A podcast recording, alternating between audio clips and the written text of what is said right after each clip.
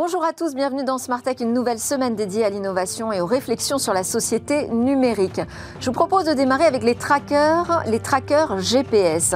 Alors ils sont capables de merveilles, hein, comme de retrouver des voitures volées ou encore des chiens égarés, mais ils posent évidemment de nouvelles questions euh, dans notre société ultra numérisée.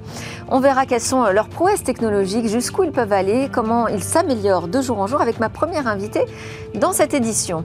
Et puis l'autre sujet à la une, ce sera encore l'intelligence artificielle, mais là, pour la lutte contre la fraude, on a entendu parler cet été de ces IA qui traquent les piscines non déclarées. On verra quels sont les premiers résultats de ce qui était une expérimentation du côté de la Direction générale des finances publiques.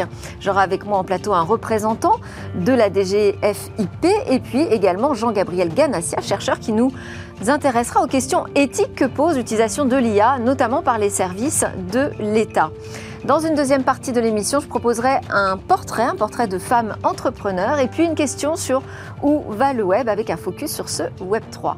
Mais tout de suite, c'est le moment de l'interview. On parle de ces trackers GPS et de leurs prouesses.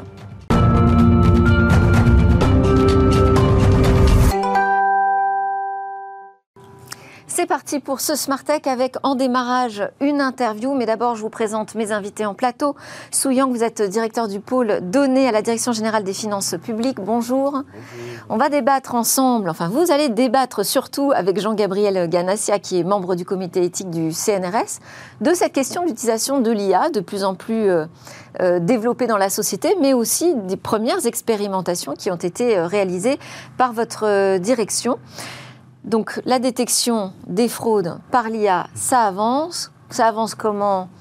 Quelles questions ça pose C'est un sujet finalement pas très éloigné de celui qu'on va aborder en première partie ensemble avec Amélie Caudron. Bonjour. Parce qu'ensemble, on va parler des trackers GPS. Là aussi, ça progresse. On en trouve de plus en plus euh, partout euh, collés finalement aux objets euh, du numérique, mais pas seulement, même au monde vivant qui vit avec nous. Je pense aux animaux. Ça permet de géolocaliser de manière très précise. Donc tout, tout ce dont, tout ce dont, ce dont on est attaché, pardon. Mais euh, jusqu'où on peut aller aujourd'hui? Quelles sont euh, les fonctions les plus intéressantes de ces trackers GPS Et puis aussi, quelles sont les, limites qu'il faut se fixer pour pas euh, tomber dans une filature totale? Je dirais presque les trackers GPS, est-ce que ce n'est pas nos nouveaux meilleurs ennemis? Alors, oui. donc, chez Invoxiel, le, problème qu'on cherche à résoudre avant tout, c'est le problème du vol, qui nous est tous familier. Donc, vol de véhicules principalement, donc voitures, motos, scooters, vélos, VAE. C'est un problème qui est en pleine explosion. Hein. On parle d'une voiture volée toutes les 4 minutes en France et de 1000 vélos volés par jour. Et sur tous ces véhicules volés, il n'y en a quasiment aucun qui sera retrouvé. Je crois que c'est une voiture sur deux qu'on retrouve et quasiment aucun vélo. Et hum, si je schématise un petit peu, aujourd'hui, l'expérience classique du vol, c'est euh, je me réveille un matin et j'arrive devant la place où j'avais garé ma voiture et elle est vide. Euh, et euh, je vais en fait me poser la question, je vais essayer de réfléchir si je ne l'ai pas garée ailleurs, euh, contacter mon conjoint pour voir s'il ne l'a pas prise, essayer de voir si elle n'a pas été mise à la fourrière et je vais contacter la police et pendant ce temps je vais rester en fait les bras ballants avec une incapacité totale d'avoir de la visibilité ou d'agir. Ce qui est un problème du coup qui est très frustrant. Donc chez Invoxia, on a développé effectivement des trackers GPS dont le but principal est d'aller intercepter le vol si, enfin, si on est averti à temps euh, et si on n'est pas averti à temps, en fait, en cas de vol, aller Alors, intercepter, c'est-à-dire, donc, on, place un, un petit appareil assez discret. Là, vous en avez apporté un plateau. Euh, donc, on, a, on, essaye d'être, on a essayé de développer une solution qui est très fiable et simple d'utilisation. Donc, c'est une petite balise GPS qui est autonome et légère qu'on va placer dans la boîte à gants ou dans le coffre du scooter, par exemple. Euh, et donc il y a plusieurs, euh, enfin il y a plusieurs capteurs euh, électroniques dedans. Il y a un capteur de mouvement, donc en cas de mouvement suspect, on va alerter l'utilisateur. Et ça c'est très important parce que. Donc suspect, c'est typiquement nous on est à la maison ou au bureau. Voilà. Le véhicule n'est pas censé bouger. Là, il se passe un mouvement, donc on est alerté. Typiquement, dans le cadre d'un vélo, c'est quelqu'un qui est en train de commencer à scier l'antivol. En fait, ça va créer des vibrations et je vais être alerté qu'il y a un mouvement sur mon vélo. Donc là, on a beaucoup de témoignages d'utilisateurs qui sortent en pleine nuit ou qui, euh, qui se ruent hors du bureau et qui tombent nez à nez avec soit quelqu'un qui est en train de scier l'antivol, soit une fourgonnette en train de partir avec les scooters à l'intérieur. Et donc ça, ça leur permet, enfin, on permet vraiment parfois d'empêcher un vol. ou, ou, en tout cas d'avoir tout ce qu'il faut en, fait, en cas de vol. Ou d'appeler en tout cas la, police le plus vite possible. Et dans tous les cas, on encourage nos utilisateurs à contacter la police et pas, pas aller faire enfin, jouer les gros bras. Pas prendre de risques.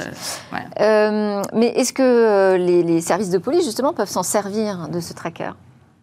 Alors, pour identifier où euh, va se rendre euh, la camionnette avec tous les scooters à l'intérieur, par exemple. Bah, exactement, bah, c'est le, le, but du tracker justement, c'est qu'ensuite quand le véhicule va se mettre en mouvement, il va envoyer sa position régulièrement. Cette position, je vais pouvoir visualiser l'historique des trajets sur une carte dans l'application. Je vais pouvoir connaître sa dernière position, la partager à la police qui va intervenir. Donc nous, on a un très très bon retour terrain du fait que la police est très motivée pour intervenir quand il y a des vols. Ça leur permet parfois de démanteler des filières et ça augmente très très fortement les chances de retrouver les véhicules euh, avant qu'ils soient en pièces détachées. Puisque faut savoir par exemple. Dans Mais alors là, ça veut dire que c'est euh, la victime finalement qui quoi, qui confie son, son téléphone. Euh, à un agent de police C'est arrivé. Donc, on a, on a développé une fonctionnalité qui permet de partager la position. Donc, il y a une petite interface sur Internet qui permet de suivre la position. et donc, c'est ça qu'on encourage à utiliser pour, pour que la police puisse accompagner l'utilisateur. Mais on a eu une anecdote d'un utilisateur qui se retrouve à 2 heures du matin euh, en pyjama à sortir en pleine rue puisqu'il a eu une alerte euh, et qui appelle la police, qui leur jette le téléphone et qui leur dit bah, débrouillez-vous, allez retrouver mon, euh, mon scooter. Et c'est ce qui s'est passé dans les faits. Et, les services de police sont contents de cette situation? C'est un peu particulier. Alors, je pense que les intérêts sont assez alignés. Hein. La police a tout intérêt à retrouver les véhicules.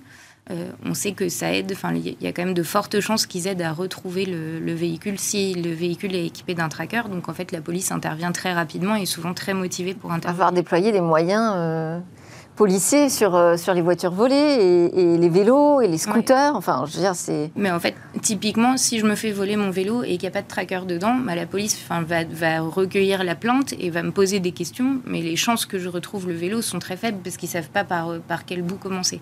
Alors que là, en fait, ils vont avoir vraiment des informations. Euh, ils vont pouvoir coupler, par exemple, les informations de position euh, avec euh, le temps, enfin l'heure à laquelle le véhicule est passé, avec des informations de caméra, etc. on atteint quel niveau de précision aujourd'hui sur un tracker GPS Jusqu'où on peut le traquer, cet objet égaré ou volé? Alors, Enfin, dans le cadre de notre solution, très précisément, on a vraiment fait un travail pour être très efficace. Donc, en termes de technologie, on, on utilise du Bluetooth, du Wi-Fi et du GPS, donc une combinaison de technologies pour se géolocaliser qui est, qui est très économe en batterie. Ouais. Euh, et du coup, on atteint des autonomies de batterie de plusieurs mois. Et ça, c'est à comparer aux trackers GPS classiques qui existaient sur le marché avant, qui tiennent quelques jours. En fait, la probabilité d'avoir suffisamment de batterie pour retrouver le véhicule en cas de vol est très élevée chez nous. Euh, et ensuite, ça fonctionne sans limite de distance. Donc en fait, même si c'est très éloigné de mon smartphone, même si euh, le, tracker part, part en rase campagne, on va être capable d'obtenir des positions qui vont avoir une précision qui dépend un petit peu du mode de géolocalisation, mais qui vont aller de 20 mètres à, 100 euh, mètres. Euh, et ensuite, on a développé une petite fonctionnalité. Quand vous dites ça dépend du mode de géolocalisation, c'est-à-dire qu'est-ce qui est plus ou moins précis? Donc, euh, ce qu'on utilise, c'est donc du Bluetooth, ça c'est quand je sais que je suis près du smartphone de mon propriétaire, du coup je sais que je suis avec le propriétaire. Donc si je connais la position du propriétaire du tracker, je sais où je suis. ensuite le Wi-Fi sniffing, ça c'est je vais regarder en fait les bornes Wi-Fi qui sont autour de moi et on passe par un service qui va trianguler, en déduire la position du tracker. Et donc ça, la position typiquement, la, précision typiquement, ça va être de 25-50 mètres si on est en milieu urbain avec beaucoup de bornes Wi-Fi. Euh, et la dernière position, c'est le GPS. Même ce sont, pardon, juste pour être précis, mais ce sont des, des bornes Wi-Fi qui sont sécurisées. On peut quand même les identifier, les localiser alors en fait, c'est des bornes, c'est n'importe qui a des bornes Wi-Fi et c'est un, enfin il y a plusieurs services qui permettent de dire, bah, je sais que si je suis près de ces bornes Wi-Fi là, sans connaître le nom du propriétaire de la borne Wi-Fi, c'est vraiment je passe en pleine ville et je capte des Wi-Fi. Et il y a des services qui savent dire, bah du coup, je sais que je suis à cet endroit précis. D'accord. Euh, et donc le dernier, euh, la dernière méthode, c'est le GPS. Donc le GPS, on a l'impression que c'est un petit peu magique, hein, parce que ça marche très bien sur le smartphone, mais il faut savoir que c'est quand même assez limité. Ça marche mal en intérieur, ça marche pas très bien quand on est en forêt, euh, quand le ciel est couvert, etc. C'est pour ça que nous, en combinant ces technologies, on maximise les chances d'avoir une position la plus précise possible. Mais avec le GPS, ça peut aller de 20 mètres, quand on est dans des très bonnes conditions, à 100-150 mètres euh, ah oui, donc là, c'est nécessaire d'agir très vite, parce que si la camionnette s'en va, euh, ne serait-ce qu'à 3 km, c'est fini. On peut plus suivre. Ah non, ce que je veux dire, c'est que le, GPS enfin, donne une, dit le, le tracker. Ah, le niveau de précision. alors, moi, ma question, c'était jusqu'à quelle distance on peut aller traquer nos objets? Bah nous, du coup, il n'y a, pas de, a pas de limite de distance. D'accord. Puisqu'on utilise. Vous pouvez accrocher tous les signaux euh, satellites. Et il fonctionne via un réseau qu'on appelle le réseau LoRa euh, en France, qui est un réseau qui est dédié aux objets connectés. Et c'est un petit peu, c'est un réseau qui est différent du réseau cellulaire. Hein. C'est des antennes qui ont été déployées pour les objets connectés. Du bas débit, en fait. Voilà, exactement. Euh, et donc ça, ça fonctionne, enfin ça va fonctionner partout en France, sauf vraiment en haute montagne, mais la probabilité qu'un vélo parte en très haute montagne est relativement faible heureusement aujourd'hui. Et alors on parle d'objets, je disais, il y a aussi les animaux qui sont intéressés. Euh, oui. Enfin, qui sont intéressés, c'est plutôt leurs maîtres qui sont intéressés par euh, les géotrackers. Il y a aussi un cas, je crois, d'une personne atteinte d'Alzheimer qui a pu être retrouvée. Oui, oui, en Espagne. Oui. Euh, une personne âgée qui était partie dans, enfin, en haute montagne, typiquement un cas qu'on n'aime pas beaucoup puisque c'est assez compliqué en termes de réseau. Euh, mais là, euh, ce qui s'est passé, c'est que sa famille a été alertée euh, parce qu'elle l'avait équipé d'un tracker puisqu'il commençait à avoir un peu de démence sénile et a pu voir qu'il était, enfin, le trajet jusqu'à ce qu'on perde sa trace dans une, dans une forêt. et ensuite, on n'arrivait pas à faire de GPS, mais on arrivait à, à, recevoir quand même des messages du tracker. Et donc là, on s'est allié avec Sigfox, qui est l'opérateur qu'on utilise en Espagne, pour trianguler et avoir un, carré de quelques kilomètres dans lequel les sauveteurs ont, concentré leurs efforts, sachant que c'était en pleine nuit, il pleuvait, il faisait extrêmement froid. Et donc cette personne âgée a été retrouvée en hypothermie, mais bien vivante, euh, grâce, euh, grâce au tracker qu'elle avait dans sa poche. Bon, des histoires comme ça, vous en avez, vous en avez plusieurs, et je pense que ça va se multiplier à mesure que ces trackers GPS euh, vont arriver sur le marché entre les mains des utilisateurs. C'est vrai que quand on met ces outils aux mains du grand public, ça a quand même des conséquences pour les services publics, parce que derrière, il faut euh, pouvoir suivre euh, les demandes des victimes, euh, les demandes à retrouver des personnes, retrouver des, objets, tout, tout, ça, toutes ces nouvelles données qui arrivent, ça modifie énormément les administrations, j'imagine. oui, tout à fait. Alors, je dirais pas vraiment que les données sont, sont nouvelles. On a déjà à notre actif une grande volumétrie de données. Euh, donc pour rappel, la Direction générale des finances publiques, hein, euh, on travaille non seulement sur des missions liées à la fiscalité, mais également euh, aux fonciers et aux finances publiques locales. on a en notre gestion plus de 700 applications. Il faut dire que la partie informatique seule représente environ 5000 agents au sein d'une structure de 100 000 agents. Donc c'est une très très grande administration. Et donc savoir et pouvoir valoriser nos données est un enjeu extrêmement fort pour nous. Eh bien, on va en parler justement juste après dans le Tech Talk. L'intelligence artificielle au service de la lutte contre la fraude. On en a eu une illustration euh, intéressante cet été avec euh, des piscines non déclarées qui ont été traquées par euh, des algorithmes. Bercy tire le bilan de cette expérimentation qui s'appelle Foncier innovant. Pour en parler avec moi en plateau, Yang, qui est directeur du pôle données à la Direction générale des finances publiques au sein du ministère de l'économie des finances et de la souveraineté industrielle et numérique. Vous êtes un spécialiste en intelligence artificielle avec une expérience dans la recherche, mhm. euh, également euh, passé par euh, le privé avec Ubisoft en tant que data scientist, également aussi une expérience à la Banque de France où là vous avez utilisé l'IA dans le secteur financier. Et donc aujourd'hui, euh, au sein de la DGFIP, votre équipe a la responsabilité d'assurer la transformation euh, de cette entité, mais là, une transformation fondée sur la donnée. Et puis, euh, nous allons avoir, enfin, nous avons avec nous tout de suite connecté en visio Jean-Gabriel Ganassia, professeur d'informatique à la faculté des sciences de Sorbonne Université, directeur de recherche. Ses travaux portent notamment sur l'éthique des technologies de l'information et de la communication. Euh, Gabriel Ganassia, vous êtes membre du comité éthique du CNRS, une instance consultative indépendante, et je signale votre dernier ouvrage, Servitude virtuelle, paru chez Seuil, qui engage donc cette réflexion nécessaire éthique sur l'IA. Bonjour Jean-Gabriel, merci beaucoup d'être avec nous. Et euh, en plateau. Et en plateau est restée avec nous également Amélie Caudron, directrice générale d'Invoxia. On a parlé ensemble de tracker GPS, de nouvelles données à gérer. Vous allez pouvoir, si vous voulez, poser des questions à nos experts autour de la table. Alors, l'actualité, euh, on va démarrer ensemble en plateau Souyang, c'est donc les premiers résultats de cette expérimentation, ce projet foncier innovant. On a donc 20 000 piscines, c'est ça, qui ont été euh, confirmées et qui vont être nouvellement imposées au euh, titre de la taxe foncière de l'année 2022 oui, parfaitement. Peut-être pour resituer un petit peu le, projet, hein, le foncier innovant, c'est un projet qui consiste à détecter en tout cas à optimiser notre détection des aménagements et des constructions taxables non déclarées et en utilisant des technologies d'intelligence artificielle. Euh, sur cette première année d'expérimentation, euh, on a déployé nos algorithmes sur neuf départements et effectivement, on a constaté euh, bien 20 000 piscines taxables non déclarées, ce qui représente... Avec une confirmation de 94% des propriétaires, voilà, avec une très forte confirmation qui elle dépasse un petit peu nos projections et qui représente 10 millions de recettes, principalement qui allait euh, principalement dans la caisse des communes. Donc, euh, Alors, quand vous dites que ça dépasse nos, attentes, justement, c'était ma question. Est-ce que vous êtes surpris par euh, le résultat? Est-ce que c'était au-dessus de, de, vos attentes? Est-ce que l'IA fait mieux que ce qu'on avait prévu? Ou est-ce qu'il reste encore plein de piscines qui passent sous les radars? Alors c'est une question assez difficile. Euh, je pense qu'il y a une chose à démystifier, c'est que euh, l'algorithme lui-même ne prenait pas de décision. Euh, donc c'est un outil, certes avancé, mais c'est un outil de plus dans la boîte à outils de nos contrôleurs fiscaux. Donc les scores, les résultats vont aller alimenter la liste des paramètres que peuvent consulter nos contrôleurs fiscaux. Donc oui, on peut toujours faire mieux, mais aujourd'hui les résultats sont vraiment très très satisfaisants. Jean-Gabriel Ganassia, qu'avez-vous pensé de cette expérimentation quand vous en avez entendu parler? Est-ce que vous m'avez entendu, Jean-Gabriel?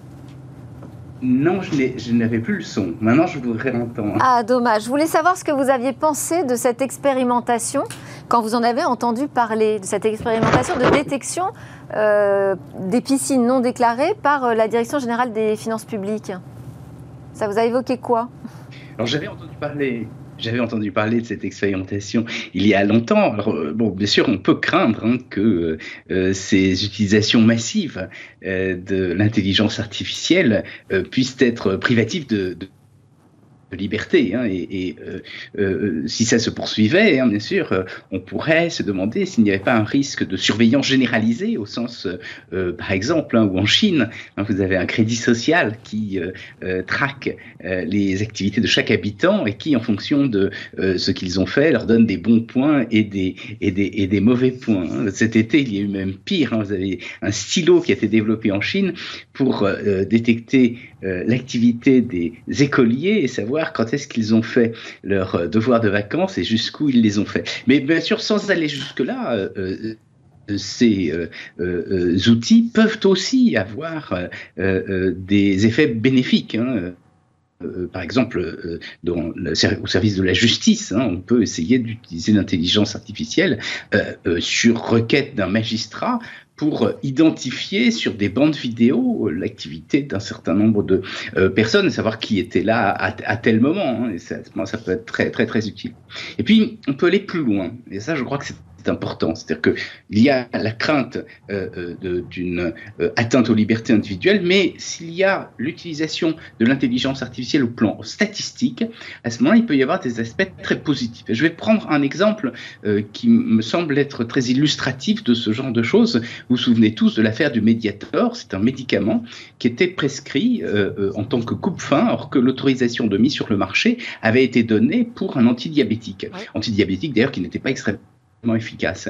Et euh, euh, si on avait utilisé l'intelligence artificielle, on aurait pu, de façon statistique, vous voyez, sans s'intéresser aux individus, réaliser que, effectivement, ça n'avait pas été bien utilisé. Donc, vous avez des possibilités d'utilisation par la puissance publique de l'intelligence artificielle qui euh, n'atteignent pas l'individu, mais qui permettent d'avoir une vision d'ensemble, et ce qui, je crois, serait extrêmement, extrêmement utile. Au moment de la pandémie, hein, on avait une autre utilisation qui avait été envisagée, c'est de euh, se demander quelle était la proportion dans des différents lieux de la population qui portait des masques. Alors bien sûr, on, pouvait tous craindre qu'on allait identifier les gens qui n'avaient pas de masque, mais si on s'assure que ce n'est pas le cas, à ce moment ça peut être très utile parce qu'on peut comprendre effectivement euh, comment euh, la population répond aux injonctions du, gouvernement. D'où l'importance de, faire intervenir justement la question éthique hein, au départ de, de chaque projet. Je voulais déjà, avant qu'on rentre dans dans, ce questionnement, comprendre bien comment ça fonctionnait déjà ce, projet, à partir de quelles données vous avez travaillé, euh, quelle base de données en fait vous a permis justement d'atteindre un niveau de détection intéressant. euh, c'est une très bonne question. Euh, moi, j'ai lu pas mal de choses qui ne euh, sont pas tout à fait vraies dans le média sur ce projet-là. les données que nous utilisons sont les imageries aériennes qui ont été mises à disposition en open data par l'IGN, donc l'Institut national de l'information géographique et forestière. Oui un seul jeu de données, des données ouvertes que vous et moi, en tant que particulier, on peut aller les télécharger et, utiliser, donc euh, qui se trouvent sur géoportail.ouf.fr. Euh, ensuite, les algorithmes aujourd'hui. Ce sont des données qui sont actualisées régulièrement parce que ça pose la question. Ce sont euh, des données qui sont actualisées régulièrement. En, effet, les données que nous avons utilisées sont, voilà, sont relativement récentes, qui datent de l'année dernière, si je me rappelle bien. Et ensuite, sur l'algorithme, alors L'intelligence artificielle, une fois qu'elle a, ses bases de données euh, euh, visuelles, géographiques, elle travaille donc sur la reconnaissance d'images, c'est ça? C'est ça, tout à fait. Donc aujourd'hui, les algorithmes sont entièrement développés par les équipes de la DGFIP. Donc on a bien internalisé euh, toutes les compétences. Euh, juste pour rebondir, parce que le sujet euh, de, l'éthique est quelque chose de très important. Dès le départ, nous avons mis en place une équipe de gouvernance qui assure que nous maîtrisons bien les données, que les données sont de bonne qualité et que nous respectons tous les droits applicables en matière d'exploitation de données. Donc on est en contact euh, permanent avec la CNIL sur les données, sur le sujet de protection des données personnelles. Et évidemment, on respecte le secret fiscal qui incombe à une bonne partie également des données finalement qui sont utilisées dans la deuxième partie, on va dire, du projet. Euh, euh, voilà. En termes d'algorithmes, euh, nous utilisons effectivement ce qu'on appelle des algorithmes de segmentation sémantique, plus exactement pour les experts qui nous écoutent, euh, du Deep, euh, Lab V3+, qui est une technique relativement courante dans le domaine de segmentation sémantique et qui s'appuie sur deux fonctions de perte, donc je ne vais pas trop rentrer dans le détail. Et dernièrement, on a rajouté un papier français d'INRIA qui s'appelle Framefield pour notamment améliorer la détection des contours, des formes géométriques qui se trouvent sur ces imageries aériennes. Donc, euh, vous nous dites tout ça en plus en processus en interne, donc tout ça est 100% français, parce que la question de la souveraineté fait partie aussi des questions euh, éthiques qu'on peut se poser, Jean-Gabriel Ganassia. Tout à fait. Hein, euh, l'utilisation euh, de l'intelligence artificielle par les services de l'État euh, euh, est non seulement utile, comme on a pu le voir ici, hein, à condition bien sûr qu'elle soit contrôlée, mais elle devient nécessaire parce qu'il y a énormément d'acteurs étrangers, d'acteurs privés qui utilisent l'intelligence artificielle à des fins qui sont problématiques, qui sont délétères pour l'ensemble de, la société. On a vu tous hein, les manipulations d'opinion qui ont pu euh, euh, être faites, hein, par exemple par des acteurs étrangers, les attaques informationnelles, hein, euh, les fausses nouvelles. Hein. Il existe même aujourd'hui hein, des euh, outils générateurs de textes qui sont capables d'écrire des faux articles euh, scientifiques. Hein. Et puis, bon, on a tous entendu parler des, médias sociaux, des incitations à la violence et au terrorisme. On a vu malheureusement avec l'affaire Paty, par exemple, ce qui euh, se produisait. Et donc, il, faut utiliser l'intelligence artificielle pour essayer de lutter contre toutes ces formes d'attaques. Et c'est bien sûr au service de l'État de mettre en œuvre ces attaques Hein, donc, euh, euh, c'est nécessaire, c'est non seulement utile hein, que les services de l'État utilisent l'intelligence artificielle, comme on en a euh, parlé ici, mais je crois que c'est indispensable. C'est-à-dire oui, d'avoir vraiment la maîtrise finalement de ces nouveaux outils qui peuvent être aux mains de, personnes malveillantes. C'est important que l'État se constitue cette, cette maîtrise. Démarrer avec la piscine, c'était le plus facile, j'imagine, parce que bon, ce sont des formes assez reconnaissables, des couleurs qui se détachent bien. Euh, ça va être plus compliqué peut-être sur d'autres projets. Quelle est la suite de ce foncier innovant? Euh, alors, donc c'est un peu plus difficile peut-être pour d'autres aménagements et constructions, mais la volonté effectivement, c'est euh, d'aller sur euh, la notion un peu générale de bâti euh, taxable. donc on va continuer le projet et c'est pour ça que s'appuyer sur ce nouveau papier français qui porte notamment, enfin, qui, nous permet d'optimiser un petit peu la détection de contours, extrêmement important, extrêmement important pour nous. Vous pouvez dire, non, peut-être, je sais pas, les nouveaux types de construction qui pourront être repérés demain grâce à ces outils? Euh, voilà, il y a des dépendances qui, euh, voilà, qui sont définies euh, dans le code, dans le code des impôts. Et ça pourrait être déployé quoi d'ici quoi Quelques mois, dans un an, où on est vraiment sur une échelle un peu plus longue? Euh, Les campagnes vont être plutôt annuelles, hein, parce que la, collecte des taxes foncières euh, est, annuelle. Euh, donc vraisemblablement, on espère que d'ici l'année prochaine, on aura des, Vous aurez peaufiné vos, vos algorithmes. Sur cette question justement de la responsabilité de, de l'État vis-à-vis de l'IA, on parlait de la maîtrise nécessaire de, de, la technologie, il y a la question des compétences c'est compliqué de recruter aujourd'hui euh, dans les services de l'État des, bons data scientists ah, C'est très compliqué, mais je pense que c'est pas. Alors c'est compliqué partout. Voilà, Est-ce que c'est encore plus compliqué dans les services publics euh, Dans l'administration Alors, je vais être tout à fait transparent. Euh, je dirais que à l'heure d'aujourd'hui, oui. Euh, tous les jeunes en sortie de l'école ne cherchent pas peut-être particulièrement à, aller travailler dans l'État, chose que je ne partage pas nécessairement.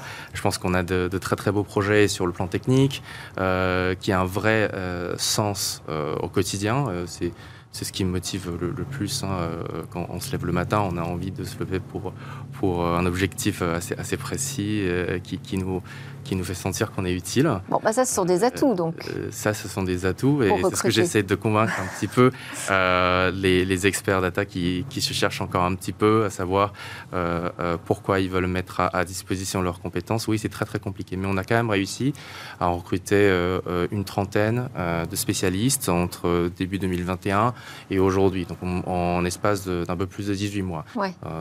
c'est quelque chose qu'on considère vraiment comme, un, comme une réussite, mais c'est aussi grâce à ces projets dont l'objectif est quand même l'équité et la justice fiscale, euh, qui nous permettent euh, d'aller chercher ces talents. Donc c'est vraiment, euh, vous voyez, un, parallèle. Il faut à la fois disposer des, projets ambitieux qui nous permettent au retour de recruter les gens et les gens nous permettent de les réaliser. et Jean-Gabriel Ganassia, je voulais vous interroger là-dessus sur la transmission finalement du cadre éthique. Quand on a euh, d'un seul coup 30 euh, euh, nouveaux experts de l'IA qui arrivent dans un service. Comment est-ce qu'on fait pour transmettre un code éthique, une charte?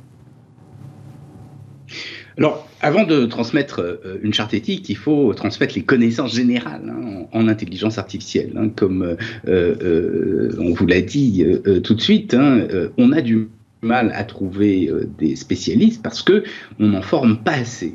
Je crois que c'est euh, une des difficultés qu'on a aujourd'hui. Hein, c'est que euh, le nombre d'ingénieurs compétents en numérique est très inférieur aux, besoins. Donc ça, c'est la première chose. La deuxième chose, c'est qu'effectivement, je crois qu'il faut qu'il y ait une une compétence euh, sur ces questions d'équité, euh, euh, de biais, etc. Ça fait partie de la formation technique aujourd'hui. Mm-hmm. Hein, hein, les questions d'anonymisation, tout ça sont, sont, des questions extrêmement techniques et on essaye de les enseigner. Alors peut-être pas assez encore, hein, parce que est-ce qu'il faudrait, par exemple, est-ce que, vous, est que vous conseilleriez, par exemple, à la DGFIP, à la Direction générale des finances publiques, d'écrire un code, d'écrire sa charte pour la transmettre?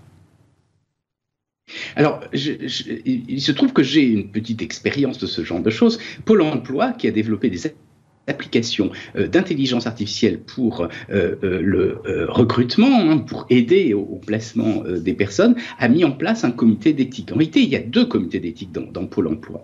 Et je crois que c'est un dispositif assez, assez, complexe. Il y a un comité externe, ils m'ont demandé de le de présider, ce qui fait que je, le connais bien, un certain nombre de spécialistes, alors soit qui viennent de Pôle emploi, soit qui viennent de l'université, et puis un, comité d'éthique interne qui est chargé de la mise en œuvre de ces recommandations, parce qu'il y a des aspects techniques hein, qui demandent énormément de, travail, par exemple s'assurer qu'il n'y ait pas de biais, hein, faire des expérimentations hein, sur les, outils, et ça c'est le, deuxième volet. Je crois que ça c'est sur ces, à ces deux volets-là, il y a un troisième volet qui serait important pour que le public puisse avoir confiance dans les développements, ce sont des euh, organismes de certification. C'est-à-dire que le comité éthique interne peut, euh, sur recommandation du comité éthique externe, avoir un certain nombre de recommandations. Par exemple, il dit, ben voilà, il faut que euh, on s'assure que toutes les briques hein, sont maîtriser, que les données euh, ne sont pas accessibles euh, de l'extérieur. On a parlé du secret hein, euh, tout, à l'heure. Et ensuite, bien sûr, il peut y avoir un comité d'éthique externe qui valide le fait que les outils répondent à ces, à ces recommandations. Donc voilà mes recommandations. Si... données. Souillant, comme ça, vous avez bien entendu euh, quelles sont les recommandations euh, d'un des membres euh, du comité d'éthique du CNRS. Plus, plus largement, c'est toute l'administration fiscale là, qui donc se met à travailler sur la donnée. La donnée, on sait que c'est la valeur qui compte pour demain. Mhm. Est-ce que, enfin, au-delà justement de la traque euh, à la fraude, est-ce qu'il y a un projet de plus grande ampleur sur cette transformation euh, de l'administration? Comment est-ce qu'on valorise finalement une administration à travers ces données? Ah, L'administration ne va pas les revendre, ces données. Ah, comment est-ce que ça crée de la valeur? De plein de manières différentes. Euh, un, exemple que j'ai en tête, on collabore avec euh, la Direction générale des entreprises, mais aussi la Banque de France, l'URSSAF, sur un projet qui s'appelle Signaux faibles. Euh, donc on détecte en fait les entreprises qui sont susceptibles de rentrer en procédure collective un an, un an et demi à l'avance pour proposer de l'aide de manière proactive. Ouais, donc il y a vraiment des projets qui sont très très intéressants. on a les mêmes types de projets qui sont en réflexion en interne et qui portent sur les collectivités. Euh, on a aussi euh, beaucoup de formulaires, ça vous dites pas le contraire, je pense, euh, au niveau de la DGFIP, et, des formulaires bah, historiquement qui sont souvent sous format papier. Donc on a pas mal d'informations statistiques. qu'on doit imprimer, rescanner. Voilà, qu'on a besoin d'extraire, ne serait-ce que pour avoir une idée, de, une idée statistique de, ces éléments-là, mais aussi peut-être pour améliorer un petit peu nos, nos missions au quotidien. Euh, donc finalement, euh, les, projets, euh, voilà, ils sont. donc c'est pour plus d'efficacité, pour rendre des services différents aussi au public ou nouveaux De nouveaux services, plus d'efficacité opérationnelle. Je vous pose quand même la question, et je la poserai à Jean-Gabriel Ganassia évidemment, plus on met d'IA, plus on met de la data, est-ce qu'on risque pas de déshumaniser les services publics? Alors jusqu'à aujourd'hui, force est de constater que plus on met de, de l'intelligence artificielle, euh, en, réalité, plus, il y a de l'agent. Euh, euh, parce qu'au fond, je pense qu'il y, a un raccourci que les gens aiment bien emprunter, c'est de dire que l'IA a remplacé l'humain. C'est pas du tout le cas. il faut vraiment le voir comme un, outil supplémentaire.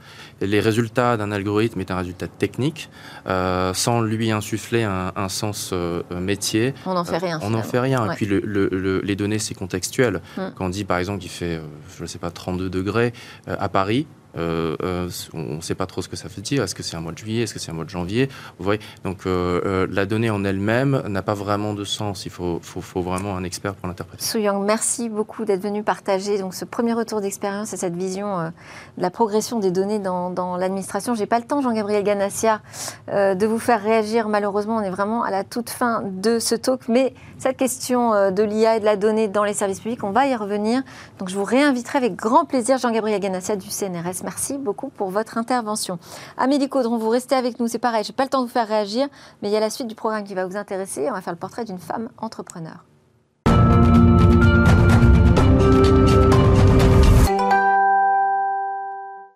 Voilà de retour sur le plateau de Smartech. Ici, on parle de l'innovation, de la société numérique et puis aussi des femmes, des femmes entrepreneurs dans ce secteur qu'on appelle la tech. Et on va en parler avec Olivia Strigari, qui est la directrice et fondatrice de la publication Les Informels. Bonjour Olivia. Bonjour Delphine. Je vous présente les invités qui sont restés avec euh, moi autour de la table. Amélie Caudron, directrice générale d'Invoxia, et Sou Yang, directeur du pôle données à la direction générale des finances publiques. On a beaucoup parlé de data ensemble. Donc maintenant, on va humaniser tout ça puisque vous allez nous faire le portrait de la patronne, cofondatrice aussi d'une licorne basée en Silicon Valley. Elle s'appelle Mathilde Collin. Exactement, parce que pour cette nouvelle rentrée, j'ai choisi la coqueluche des médias français et américains de l'été.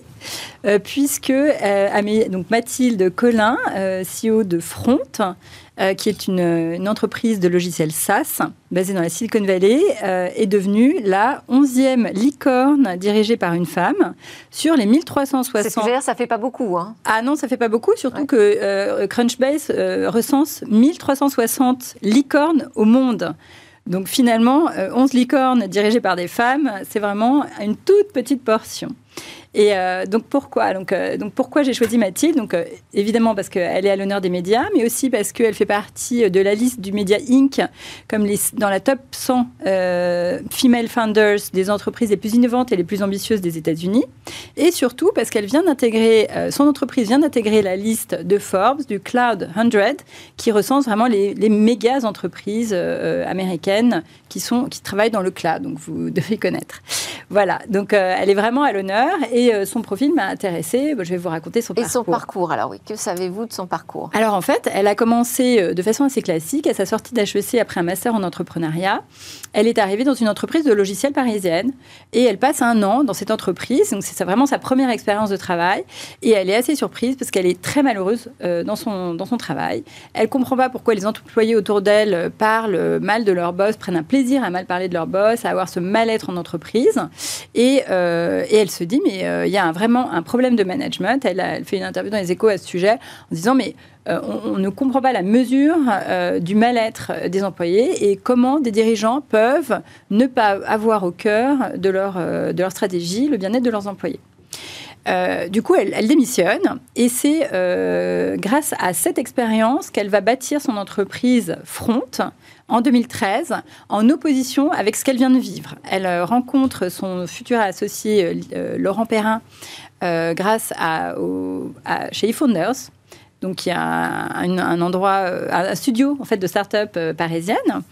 Et euh, en 2014, elle postule au Y Combinator. Je ne sais pas si vous connaissez Y Combinator, mais c'est le grand incubateur de la Silicon Valley. C'est l'équivalent de, Station F à Paris, mais en, géant aux États-Unis. Et euh, elle est prise. Le front est prise, donc elle s'exile aux États-Unis avec son mari, avec son associé et leurs trois premiers employés. Aujourd'hui, ils sont 300, plus de 300 dispatchés ben, entre San Francisco, entre Paris, San Francisco, Dublin, Phoenix et Chicago. Donc pour vous dire la taille en quelques années euh, que ça a prise. Et qu'est-ce que c'est que Front? Front, c'est un logiciel SaaS euh, qui gère l'emailing et tous les outils de CRM pour les entreprises. Alors que euh, des analyses pontifient depuis des années la mort de l'email, bah, finalement, elle met au cœur de sa stratégie l'emailing. Et justement, un emailing avec un outil qui est le plus simple d'usage pour les entreprises et pour les employés. Donc avec au cœur de sa stratégie d'entreprise, l'humilité, la collaboration, la transparence et surtout, évidemment, bah, le bien-être de ses employés.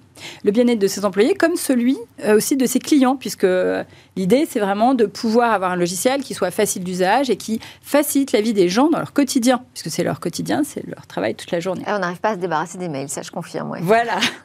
et donc elle, elle justement, elle, elle, augmente ça, mais avec une, humanisation. Et puis sa caractéristique, euh, on en parlait à, l'instant, c'est que elle parle aussi beaucoup de sa vie privée. Et pour elle, sa vie privée, sa vie professionnelle sont totalement imbriquées. Alors, pourquoi son, parcours m'intéresse particulièrement C'est qu'elle a, je ne l'ai pas dit, mais elle a à peine 32 ans. avec un enfant en bas âge et elle est enceinte en ce moment. Et euh, tout ça, en plus, avec euh, ses, ses, fonctions de CEO. Euh, elle en parle assez librement dans les médias, euh, assez de façon récurrente. L'humain est vraiment au cœur de sa préoccupation, mais sa vie personnelle aussi, qu'elle affiche sans problème. Et surtout, elle parle aussi de santé mentale dans l'environnement du travail. Donc vraiment, sa conception du bien-être est aussi liée aux, problématiques de santé mentale qu'on peut vivre dans son environnement de travail. Et elle dit que bah, on peut pas être euh, malheureux au travail et heureux aussi dans sa vie personnelle. Forcément, l'un et l'autre sont liés. Et dernièrement, elle a donné une interview sur un média américain en ligne où la question euh, quel est le plus gros challenge que vous avez, auquel vous avez dû faire front euh, dans votre vie professionnelle? Bah, Elle lui répond bah, finalement, c'était d'être enceinte en ce moment, d'être enceinte, d'avoir un enfant en bas âge et de devoir gérer ma boîte. Euh, voilà, bah, ça, c'est un gros challenge au quotidien. Elle, elle explique aussi que quand la crise du Covid est arrivée, elle était enceinte de trois mois. Soudainement, elle pouvait plus rentrer en France. Elle était complètement coupée de lien avec sa famille. Elle devait gérer sa boîte. Donc, elle a un peu paniqué. Et elle explique que c'est grâce à l'hypnose, en fait, qu'elle a réussi à dépasser ces moments de panique et d'angoisse et enfin, euh, elle a vécu un autre grand moment dans sa carrière, c'est quand son associé a eu un cancer. Et euh, donc, euh, il a complètement laissé la boîte pendant quelques mois pour se soigner. Et elle a eu, là, vraiment, elle dit que sa santé mentale a été mise, mise en jeu parce qu'elle a dû, elle était jeune maman avec un énorme challenge à gérer sur ses épaules. Et là, ça a été très difficile aussi de pouvoir faire front. C'est intéressant parce que justement, c'est pas euh, la Wonder Woman. On se dit pas, euh, elle est super forte, elle y arrive sans aucune difficulté. Elle raconte aussi ses fragilités, ses moments difficiles. Vous la connaissez? C'est un, un modèle aussi peut-être pour vous, euh, Mathilde Collin? Alors, euh, bah, je trouve, enfin moi j'ai une conviction assez forte qu'en tant que femme CEO, effectivement, on a du mal à s'identifier aux archétypes du directeur général ou du CEO euh, masculin. et effectivement, j'avais lu quelque chose qu'elle avait posté sur l'importance et l'intérêt de prendre son congé maternité et le fait que c'était une opportunité pour l'entreprise aussi, pour voir en fait là où elle était indispensable et là où elle l'était pas. et c'est quelque chose dont j'ai pu faire l'expérience moi, puisque j'ai pris mon congé maternité cette, cette année. Ça m'a aidé en fait à être convaincue aussi de cette opportunité pour l'entreprise, à être décomplexée. Je trouve que ça permet de donner des outils pour faire face à des situations qui sont assez typiques de femmes et au moins, on sait pourquoi on revient, où est-ce qu'on est attendu, sur quelle mission importante il faut euh, se consacrer. Voilà. Bien sûr. Merci beaucoup, Olivia Strigari. Je rappelle que vous êtes la fondatrice des Informels et vous nous faites des portraits de femmes merveilleux chaque mois au moins dans Smartech. À suivre, où va le web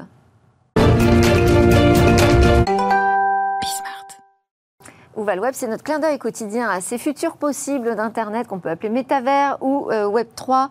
Avec moi en plateau, Amélie Caudron, Sou Yang et Olivia Strigari que je vous ai déjà présentés. Ils pourront intervenir, mais d'abord on va écouter ce qu'a à nous dire Comme Dubois sur Starbucks qui, ça y est, se lance lui à son tour dans le métavers. Salut à tous. Tour à tour, les grandes firmes mondiales investissent le métavers. Dans quelques jours, ce sera le tour de Starbucks. L'entreprise américaine compte en effet présenter son initiative Web3 demain. Celle-ci s'appuiera sur une collection de NFT basée sur le concept du coffee art et de la narration et aura pour inspiration les 50 ans d'histoire de l'entreprise. La firme a déjà annoncé en mai que ces NFT ne serviraient pas seulement d'objets de collection numérique, mais donneraient aussi à leurs propriétaires un accès à du contenu exclusif et d'autres avantages. Cette décision est motivée par la volonté de l'entreprise de se rapprocher d'une clientèle de plus en plus jeune dont la plupart sont des enfants du numérique, comme l'explique Howard Schultz, le directeur général de l'entreprise. Dans son programme, Starbucks prévoit que les possesseurs de l'un de ces NFT pourront accéder à des avantages et d'expériences exclusives grâce à un titre d'appartenance à la communauté.